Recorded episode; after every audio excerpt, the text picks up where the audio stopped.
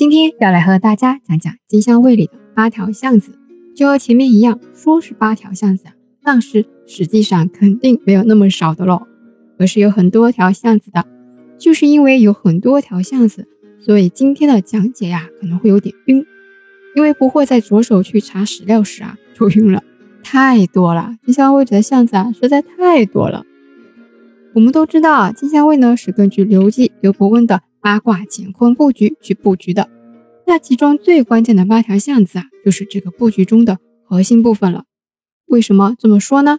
因为啊，八卦中有个卦六爻，而金乡卫在刚刚建成时啊，只有六条巷子，那不是有缺口了吗？哎，不行，所以呢，后来就加了两条，分别是马巷和牛巷，共八条，如今啊保存完好。名字非常有意思啊，一个是以马为象名，一个是以牛为象名，可可爱爱。那八条巷子啊，既然是八卦乾坤布局的核心部分，那自然呢有一个中心点了。那中心点是第几条巷子呢？中心点在第七巷，从第三巷开始一直到第八巷，巷子们都是自北向南平行而列的，在东面有魏前街，在南面有凤仪街，在西面有李河中街。在北面有仓桥街，这四条街就和这六条巷子组成了一个面。在金乡卫的卫城里呢，还有两个大的十字路口。前面不惑呢也和大家说过了，丰乐亭是唯一的街亭，就是在十字路口中心。那以丰乐亭为中心啊，往东这个方向为城东街，往南这个方向是为城南街，往西这个方向是为凤仪街，往北这个方向是为渭前街。丰乐亭加上这四条街组成一个面，这呢是第一个十字路口。那第二个十字路口是什么呢？第二个十字路口啊，就是以大仓桥为中心的十字路口了。大仓桥就是民谣里唱的最后一句“十字街口大仓桥”。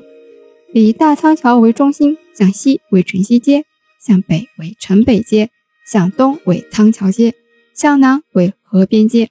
大仓桥加上这四条街为一个面。另外啊，与城西街并行的是横街和百步街，这三条街自东向西呢是相通的。其中还有礼和街、天灯巷、尹家巷和文生巷。而城西街向南则分别有油车巷和石板巷。这么多巷子和街道组成一个面。另外，在城东街上的英烈庙向南行，则有杨家巷、军庄巷。军斜巷，在这些巷子的南面啊，并行的有朱家巷和金家巷。往城东街这个方向走，则有宋家巷。宋家巷的巷口可以通往光禄巷里的王家巷。光禄巷底由北向南行的话，有高家巷。而城东街往第七巷口那个方向走的话呢，则有光劳庙巷。这么多个巷子啊，组成一个面。讲完了城西，讲完了城东，那我们来讲讲城南街。